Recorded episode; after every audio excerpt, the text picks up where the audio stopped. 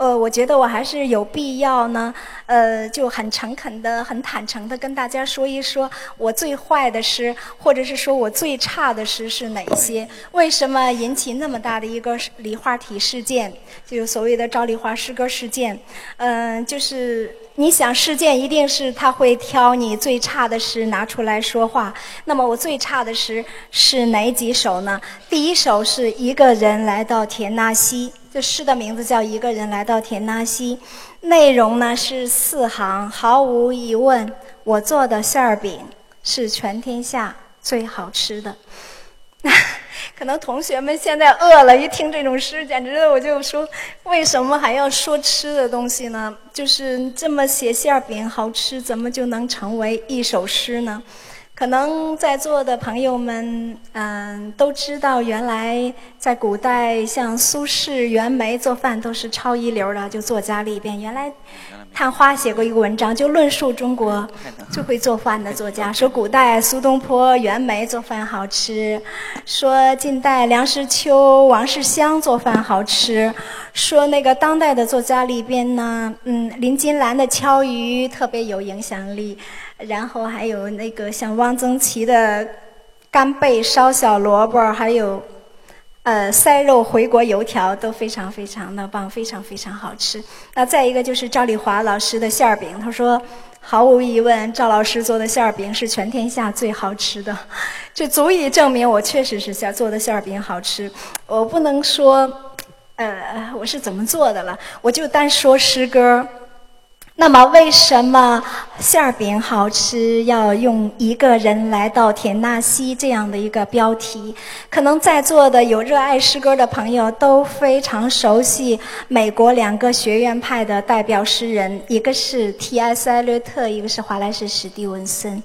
可能我们小的时候刚刚开始写诗的时候是背诵 T.S. 艾略特的《荒原》呐、《小鸡丁》啊、《四个四重奏》这些诗起步的。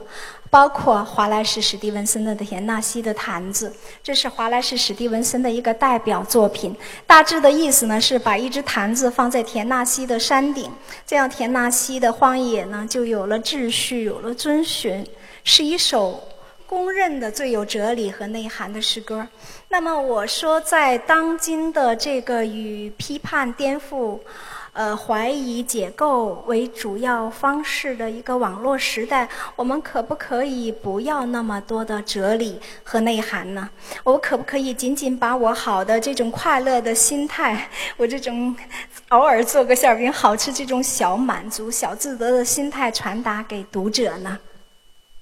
那么，在这首诗遭受广泛的这种全民法踏之后，我也奇怪地发现了这首诗的那种互动、那种娱乐性，以及它无限复制的功能。就是说，你可以用这个句式来写诗。当你做了，现在互联网上经常有做了一盘酸辣土豆丝，他会在新浪微博说：“毫无疑问，我做的酸辣土豆丝是全天下最好吃的。”然后艾特赵丽华，或者是拨着号向赵老师致敬。就这样子，有在苏州。讲学苏州的网友也是给我做了一碗红烧肉，那个苏州的红烧肉真是做的非常好吃。但他在这餐盒上面也是附了一首诗，毫无疑问，我做的红烧肉是全天下最好吃的，送给赵丽华老师这样子。还有一首被批判的体无完肤的诗，也就是说我最差的诗歌，叫我终于在一棵树下发现。那么标题是我终于在一棵树下发现，内容是。两行，一只蚂蚁，逗号，另一只蚂蚁，逗号，一群蚂蚁。第二行是可能还有更多的蚂蚁。大家说你你弄个馅饼好吃，我们原谅你了。你现在还来数蚂蚁，就好好生气。说这样的孩子，我们家七岁孩子都不都不屑于写，都就是七三岁的孩子都能写出来这个样子。那你是一个中老年妇女在树下数蚂蚁，我觉得实在是惹怒了，惹怒了大家。大家觉得这样亵渎了诗歌。但是有的时候我们写诗还是有一个传承，就是你在你的一个阅读环境下，如果都是这类好玩的诗，那么你也自自然然、好自然的就会出现这类哪怕是在我自己的作品里，好差好差的东西，你会自然的就出来，不觉得它很突兀，就觉得它很好玩。有的时候我们写很拽的诗歌，会中间写一两首相对的轻松的诗歌。博尔赫斯也说过，只有二流的诗人才每天都写好诗。那就敢于把诗写的轻松好玩，有的时候也是需要一点点的勇气。那么我受呃我受一个人的影响比较大，这个人叫格特鲁德·斯坦因。大家可能知道，哎呦，美国迷茫的一代，这句话从谁那儿来呢？就是格特鲁德·斯坦因，她是为美国迷茫的一代命名的一位女作家、女诗人。那么同时呢，她也是现代主义的一个主将，后现代主义的开山鼻祖。大家知道，原来咱们林徽因有个圈子，是北京的知识界呀，一些精英啊，在林徽因的圈子子里边。那还有陆小曼那个裙子，就是比如说是唱戏的呀，玩戏曲的呀，还有画画的，还有冰心的圈子，大家说是一个相对土。有一个人说是土鳖圈儿，就有点土气的圈子。所以说每个人都有自己的圈子和他喜欢的写作的方式。那么就说格特鲁德·斯坦因，他有一个全世界最顶级的文化艺术的圈子。他这个圈子里边，他的这个。客厅里边的座上宾，包括乔伊斯啊、福斯特呀，啊，包括大家都熟悉的罗素啊，包括海明威呀、啊马提斯啊、毕加索呀、阿波利奈尔啊，包括威廉·卡洛斯·威廉斯等等等等，就是这些人，他在他的各个的艺术门类都在进行着各种各样的创造和创新。当时海明威也是二十七岁，他在这个圈子里，他说过一。一句话，因为他当时是很年轻嘛，就好像也没有太大资格跟大家坐在一起谈。他就是坐在呃格特鲁德·斯坦因脚前的地毯上来听大家来谈这些。呃，他海明威后来有一句话，他说。我只从一个人那里学会了如何写作，这个人就是格特鲁德·斯坦因。那还有一位，大家可能知道，毕加索给格特鲁德·斯坦因画像画了八十次，这是我看过的资料。前几天我听那个陈丹青老师他谈这格特鲁德·斯坦因，说毕加索给他画像这个事儿，他说一百画了一百一十次。我不知道我们俩这个哪个是个更准确的数字，但是由此可以见。看到一个事情，就是毕加索是绞尽脑汁儿的要进入这个圈子。那么，我觉得他可能是阿布利奈介绍进来的。因为我我看不到一些文字对这方面详细的介绍，只知道他每天来了就画这个格特鲁德·斯坦因，给他画像。大家在谈的时候，他坐在旁边画像。他第一天呢，他说我画的不像，那么第二天他就又过来再次画像。第三天他还说我画的不满意，第四天又来，第五天又来。大家知道，与毕加索的功力，他不像我手这么笨。那么就说他无论是画写实的还是画。他十四岁的时候，他就说：“我的写实功底可以抵得上任何一个以往的大家。”确实是拿写实啊，画成抽象啊，画成表现呐，画成立体主义的，真是都是分分钟的事儿，不是对他来说不是有难度的事。为什么他要画八十次，或者是说画一百一十次进入到这个客厅给格特鲁德·斯坦因画像？我觉得也是要融入这个圈子。另外就是大家的思想。创作创新的思想在碰撞。那么，格特鲁德·斯坦因最代表性的诗歌是什么呢？他有一首最有影响力的诗歌叫《玫瑰》。这首诗呢，就一行：一朵玫瑰是一朵玫瑰，是一朵玫瑰，是一朵玫瑰。大家说，那当时肯定也是有争议，会有争议。但是，一般的老百姓不怎么敢对这首诗说话，因为马上就有理论家站出来。说，只有从格特鲁德·斯坦因这里，玫瑰才真正的回归到了一个玫瑰自身。因为原来大家会把玫瑰比喻成爱情啊，或者是呃少女的脸庞啊，等等等等。只有从他这里，玫瑰就是一朵玫瑰，就是一朵玫瑰，就是一朵玫瑰。那就他这个这首诗就得到了一个呃很空前的历史地位。像我这是一只蚂蚁，另一只蚂蚁，一群蚂蚁。就可能还有更多的蚂蚁就被踢踢的是一个体无完肤。为什么要写这首诗？这首诗如果他说有一点点的哲学内涵的话，我当时想写的内容就是想表达我认知的这种局限性以及这个世界的无穷大之间的这种关系。大家知道，呃，有一个德国的物理学家，十九世纪很有名的，叫威彻特。威彻特有一个无边无际、无限延伸的这样的一个宇宙观，跟后来主宰物理界五十年的，毕呃这个爱因斯坦的那个宇宙观是呃大相径庭的。就是威彻特就认为，你无论怎么探索，你都会达到一个就是我们的认知所不能达到的一个领域。他这个数学家高德跟他的看法是一样，数高德也是说，他说我不能够以一个方程式来推导出所有的数学。那么这首诗呢，就本着这样的一个谦恭的态度，你虽然说在这个树下看到了一只蚂蚁。另一只蚂蚁，一群蚂蚁，可能还有更多的蚂蚁你没有看到，也是刻意的有一些留白给读者和作者来共同的来完成这首诗歌。那么还有第三首被骂的最厉害的诗，也是我最差最差的一首诗歌，叫《我坚决傻瓜灯》，波折号，我坚决不能容忍，这是标题，内容是我坚决不能容忍那些在公共场所的卫生间大便后不冲刷便池。的人，那么大家都知道哈，有关厕所文明哈，在中国就是大便后在公共场所卫生间不冲刷便池是好普遍的一个现象，所以说有的时候就会给他贴那种文明提示语，比如说往前一小步，文明一大步，这样子实际上有的时候对那不文明的人，这种文明提示语起的作用不是太大。但是有一有一次我看有一个厕所贴着就说尿不到池里，说明你短。尿到池外，说明你软，这样可能就是大家看到这样的话呢，可能就会往前站一步，这个样子。也就是说哈，后来青年文学把我这首诗也是贴在他们的编辑部，也编辑部的厕所里边，不知道贴贴我这首诗对厕所的文明有没有一个呃呃怎么样一个好的一个提示啊？怎么样？嗯，大家知道有一个诗人。英国的亚历山大·铺柏是英国的启蒙诗人，大家知道好多英语的成语都是源自于他。亚历山大·铺铺铺柏就是牛顿死的时候，他主持的葬礼，他当时还写了说，呃，写了一首说自然和自然的法则藏在夜色里。上帝说让牛顿来吧，于是天光大亮，歌颂牛顿的。但是他有一句诗观，就是亚历山大·铺柏的一句诗观，对我影响特别大，就说内容是众所周知。但是表达却是空前绝后，就是内容大家都知道，你表达是不是你是第一个这样表达的？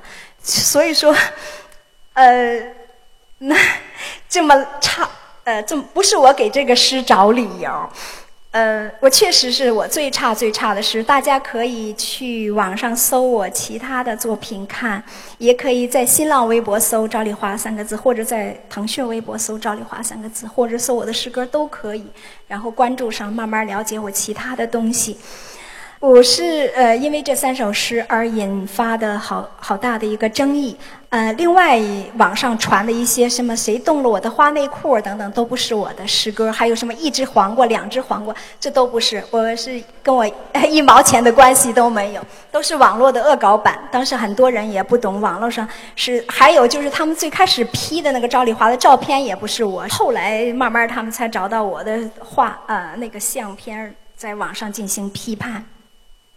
当时引起很大的一个争议，那么后来呢，我就我就想，既然呃全国人民都是懂诗的，只是赵丽华一个人不懂诗，那我就不写诗了。那我就把我的在诗歌界的有些的工作就都辞掉了。我原来是诗刊社的兼职编辑，诗选刊社的编辑部主任，同时也是中国诗选的主编，以及中国诗歌界所有大奖，我肯定都是中评委、评委这个样子。所以说，我就不再。接任何诗歌界的活儿，我就说我不写了，行不行？所以说，我就我改行画画，行不行？我就我就改行画画，画了嗯半年左右哈，就因为有一次画了一个十米的长卷，把身体画伤，这样就去欧洲做了。两个展览，然后顺便晒太阳，顺便晒太阳补钙，顺便去所有的博物馆、美术馆来充电呢，来学习。嗯，那可能大家要去巴黎呢，会去嗯罗丹美术馆、奥赛美术馆或者是卢浮宫。那我要去的话，我肯定是要把蓬皮杜艺术中心、北非艺术中心、阿拉伯艺术中心、蒙马特高地都会转过来。我估计大家可能有兴趣，怎么突然就画画了？因为有一天在新浪微博呢，芳芳老师他们转了一个，就是湖北的作协主席作家芳芳，他们转了一个。